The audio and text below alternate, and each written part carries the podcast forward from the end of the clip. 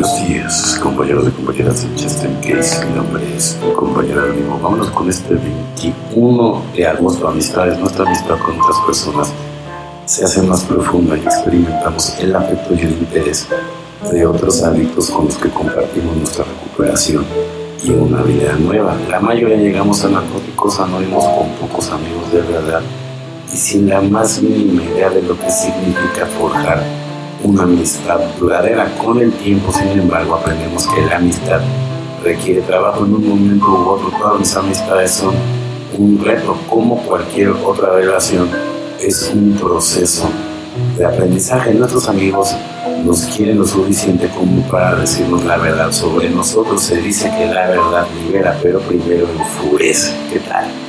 Y esto parece especialmente cierto en el caso de la amistad en el caso de quien sea, ¿no? O sea, perdón que interrumpa la lectura, pero es la verdad, es la perla del día, es algo que puede convertir la amistad en algo incómodo. Quizás evitemos ciertas reuniones para no ver nuestros amigos, también relaciones, no nada más amistades, en relación con la pareja. A mí me pasa, por ejemplo, ¿no?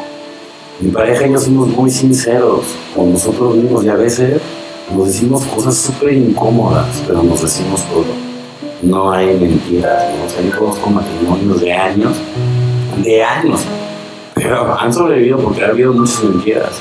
No son completamente sinceros con, ellos mismos. ¿Sale? Y yo a lo mejor en relaciones pasadas no era sincero con, conmigo mismo y con, mis parejas. Eso es lo que me llevó yo creo que a la ruina, aparte del alcoholismo. Por ejemplo, yo ahorita sí estoy haciendo cosas diferentes, aparte de que ya llevo siete años sin tomar, ¿sí? Estoy con una persona con la que no nos ocultamos absolutamente nada. Nada, nada. Hasta, hasta lo más macabro que se pueda imaginar, todos sabemos el uno del otro, porque la verdad, sí, recuérdelo bien, te hará libre, ¿sale? Nuestros amigos quieren o nos quieren lo suficiente como para decirnos la verdad sobre nosotros. Se dice que la verdad libera, pero primero enfurece. Y esto parece especialmente cierto en el caso de la amistad.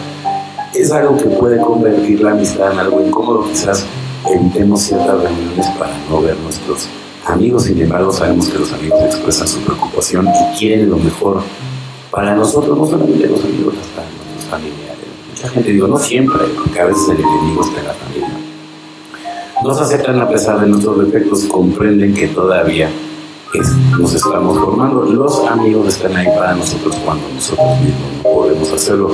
Nos ayudan a ver qué es lo que nos pasa en recuperación y en nuestra vida. Su justa medida es importante que cultivemos activamente la amistad porque hemos aprendido que no podemos recuperarnos solos. Solo por hoy estaré agradecido por los amigos que tengo. Participaré activamente en mis amistades. Pues sí, evidentemente, pero también ten cuidado con quién te estás llevando. Porque luego las amistades son las que te van jalando, ¿no? las que no te dejan progresar o, o inclusive, como yo lo hablaba yo, en las mismas familias. ¿Para qué te vas tan lejos, no? Si con esos familiares, o sea, ¿para qué quieres enemigos? No hay tanta hipocresía en las familias. O sea, de verdad yo ya platicando con una gente, y todos convergemos en lo mismo. para qué te fijas en los Si en la propia familia, sí, hay gente, hay parásitos, hay gente envidiosa, hay gente que, que nada más está esperando a ver en qué la riegas, cómo envidiarte, ¿no? No tienen una vida propia, ¿sale? Y, sinceramente, habemos otras personas que ni siquiera, ¿no? Nos percatamos ni siquiera de todas esas personas que nada más tirando el A mí se me resbalan, la verdad, son garrapatas energéticas que nada más están esperando a ver de qué lado sacan la raja, como dirían vulgarmente, ¿no? Cómo le sacan partido a las personas, a su propia familia, ¿no? Divide y triunfarás, aunque sean familiares, la pica, qué horror, ¿verdad? solamente tratamos mi estabilidad, me llevó a tratar de dar, no de exigir que se me diera lo mejor de mí, página 43, mientras yo trate con alma y corazón de pasar a otros lo que otros me pasaron a mí y no exija nada a cambio, la vida es buena. Antes de entrar al programa de Alcohólicos Anónimos nunca fui capaz de dar sin exigir algo a cambio, muy poco sabía yo de que una vez que empezara a dar libremente de mí mismo, comenzaría a recibir sin nunca esperar o exigir nada. A cambio, lo recibido hoy es el don de la estabilidad.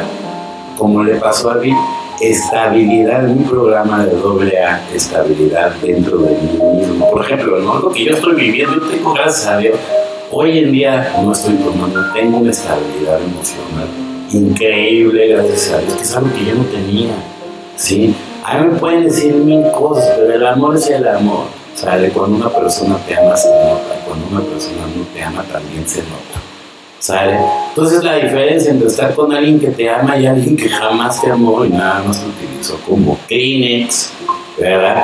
Y ahora se quieren este, justificar en el mundo, ¿no? Así como, como si realmente hubieran amado algo que nunca ni siquiera rozó, pero ni tantito tu corazón, ¿sale?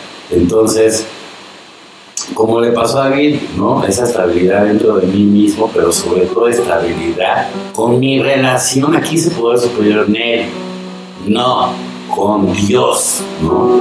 El que yo he elegido llamar Dios, ese poder superior yo he elegido llamar Dios. Bueno, compañeros y compañeras de Chester Case, mi nombre es el compañero mismo, sé que tengan un excelente día como yo lo voy a tener Felices 24 y nos vemos muy, pero muy pronto.